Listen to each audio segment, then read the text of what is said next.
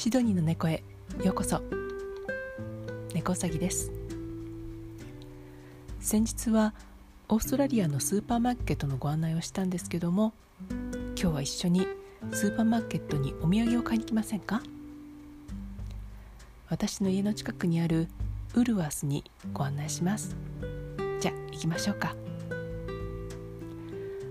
ここが、えウルワスの入り口なんですけどもまずはコロナ対策として手の消毒そして QR コードをスキャンして入店した記録が残るように自分の名前と電話番号を登録しましょう。これが済むと入店してそこの買い物かごを取ってお買い物スタートです。入ったところは野菜売り場なのでここはちょっとお土産には関係ないのでもうちょっと奥の方に行きましょう。まずは入り口から比較的近いところにあるお菓子売り場に行きましょうか。ここで買うのはやっぱり定番のティムタムですね。オリジナルのティムタムやダブルチョコレートのティムタムとっても美味しいんですけども最近はご当地ティムタムのようなものが出ています。これなんかどうでしょうか？マレーリバーソルティッドキャラメルという名前なんですけどもマレーダーリングリバーベースンというところがあってここに、えー、手つかずのミネラルウォーターというのがあって最高のソルトフレークを生産しているそうです。この美味しい塩フレークとキャラメルソースが合わさって2つのカリカリのビスケットの間にクリームで挟んであってその周りをティムタムのミルクチョコレートでコーティングしてあります。美味しそうですよね。他のビスケットといえばこれなんかどうでしょうか？アンザックビスケットと言います。オーストラリアでアンザックといえばアンザックデーというホリデーにもなっているんですけどもこれは第一次世界大戦の時にオーストラリアとニュージーランドが連合軍を、えー、作って通称アンザックとして参加していました。トルコのガリポリから上陸しようとしたんですけどもトルコ軍に阻まれて多くの犠牲者が出ました。アンザックビスケットの名前の由来は出兵する兵士とかあと現地に行ってしまった兵士に家族がこのビスケットを焼いて持たせたり送ったりしたそうです。材料はオート麦、えー、小麦粉砂糖バター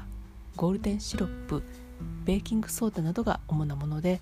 食べた感じはかなり硬いものが多くてとっても素朴な味がします。でも戦場に行ってこういったものが送られてくるときっと嬉しいでしょうね。この隣の通路はパンやジャムなどが売っているのでここではやっぱりベジマイトですね。これはオーストラリアのソウルフードです。ベジマイトっていうのは酵母エキスとか塩を原料に作られていて栄養面では B1、B2、B3、B5 などのビタミン B 群に富んでいる食べ物だそうです。色は黒くって少し塩辛い感じなのでトーストにバターを塗ってその上に薄くこのベジマイトを塗って食べるのが美味しいです。子供のサンドイッチの定番にもなっています。このベジマイトにチーズが練り込んであるチーズーバイトというのも売っています。イギリスでも似たようなものがマーマイトという名前で売られていて昔私がイギリスでホームステイをしていた時にそこの子供にこれチョコレートスプレッドだよって言われてスプーンに取ってくれたものをパクッと口に入れるとマーマイトだったという非常に苦い経験があります。他にお土産ですよね。これなんかどうでしょうか？シリアルバーですね。たくさんあるんですけどもこのシリアルを固めて1 0センチくらいのバーにしたものが56個箱に入っています。お腹が空いたらちょっとつまむカロリーメイトみたいな感じですね。たくさん種類があるので選んでください。じゃあ次の隣の通路に行きましょうか。ここは紅茶やコーヒーなんかが並んでますね。ここではやっぱり紅茶ですかね。前回もご案内したんですけども紅茶はとってもいいお土産になると思います。オーストラリアブランドであれば T2 の紅茶がいいですね。パッケージがとってもカラフルですね。あと先日お話しした少し前の首相がブレンドしたオーストラリアンアフタヌーンティーっていうのはどうですか？可愛いカンガルーのパッケージとネーミングでオーストラリアの名義にぴったりですよね。またはオーストラリア産の紅茶にこだわるっていう場合だったらこちらのネレダというオーガニックのティーですね。これもいいと思います。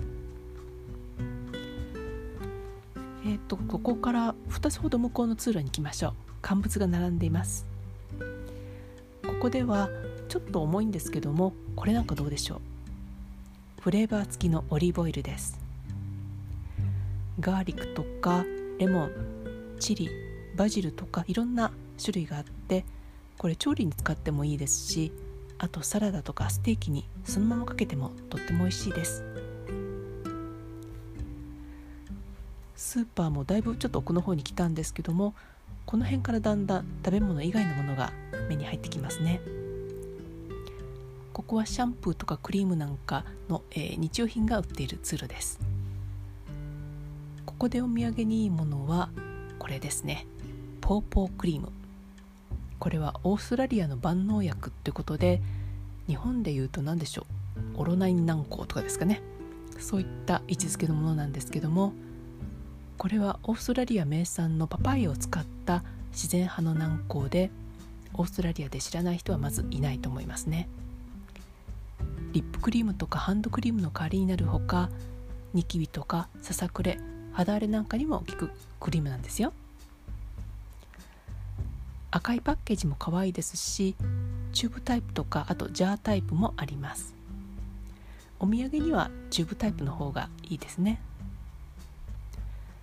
私も最初これは単なるモイスチャークリームかなと思ってたんですけどもある時皮膚が乾燥して変色するってことがあって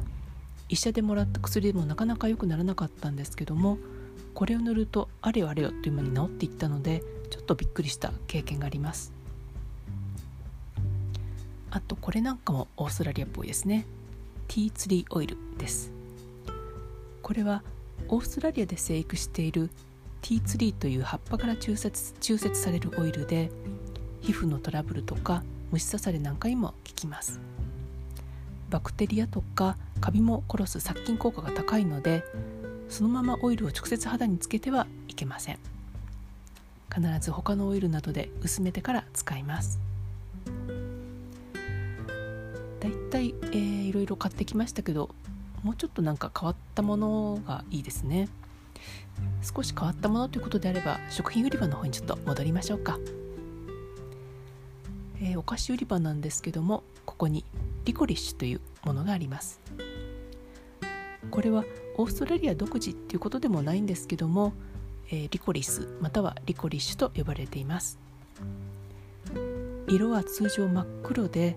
歯ごたえはグミより少し硬い感じで長細いチューブ状のものが多いので私はどう見ても黒いゴムチューブにしか見えないんですけどもこれはとってもオーストラリア人にとっては人気があるみたいです。あとレジに近いところにある健康食品コーナーに行きましょうか。最近まあオーストラリアもダイエットブームということでこんにゃく製品もスーパーに出てきました。もちろんお鍋に使う人はいないのでダイエット目的ということになります。この糸こんにゃくはスパゲティ。お米のような形をしたつぶつぶのこんにゃくはライス。そしてうどんくらいのものはフェトチーネという名前で売られています。これもちょっと面白いお土産ですよね。他はこれなんかどうですかね。オーストラリアではグルテンアレルギーの方が結構いるのでグルテンフリー商品が充実しています。健康にいいという理由で買う人も多いようですね。お菓子やパン粉もどきパスタとかいろんなグルテンフリーの食品があります。私はこのグルテンフリーのイタリア風ビスケットがとっても気に入ってます。米粉を使ってると思うんですけども